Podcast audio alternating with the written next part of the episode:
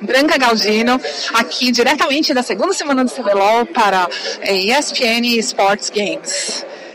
E aí, Redbert, conta pra gente como que é esse gostinho da segunda vitória, vocês que chegaram agora. É muito bom, muito gratificante também, né? É, ganhar de dois times muito difíceis, que são vistos como os melhores.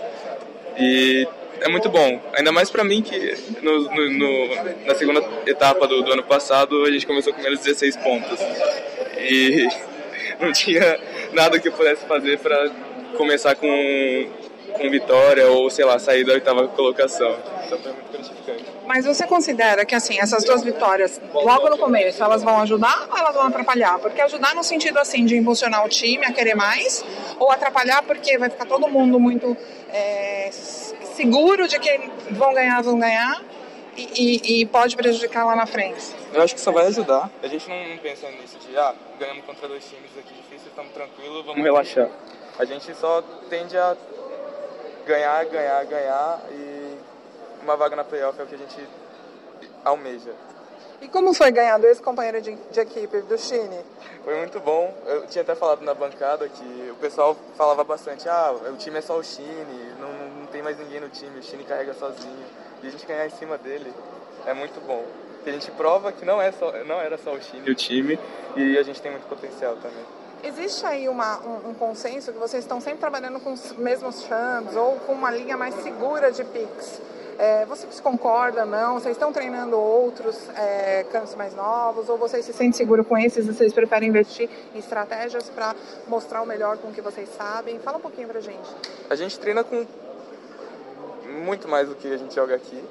E, só que é a nossa, nossa zona de conforto. Eles deixaram aberto, a gente aproveita disso e joga na nossa zona de conforto. Mas você concorda que podia ter sido uma armadilha?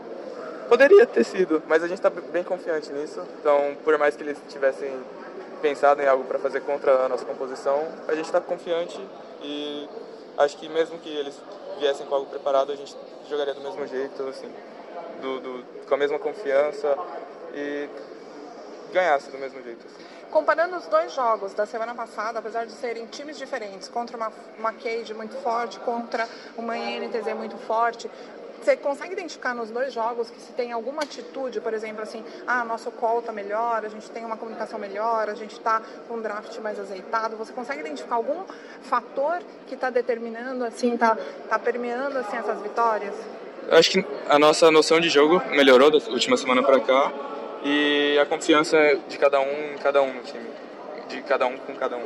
Não sei explicar direito assim, mas a, confiança entre o time aumentou, a noção de jogo aumentou também, o Chat Kallen acho que também, e a gente só só melhorou da semana passada para cá e resultou na, na, vitória. Tem algum segredo assim vocês assim, é, estudam muito o, o oponente ou, ou, não é uma coisa assim, vai das screens semanais, vai de acompanhar os outros jogos do time? A gente estuda bastante o outro time sim, mas também vai da, do, de, do que foi durante o treino, sabe?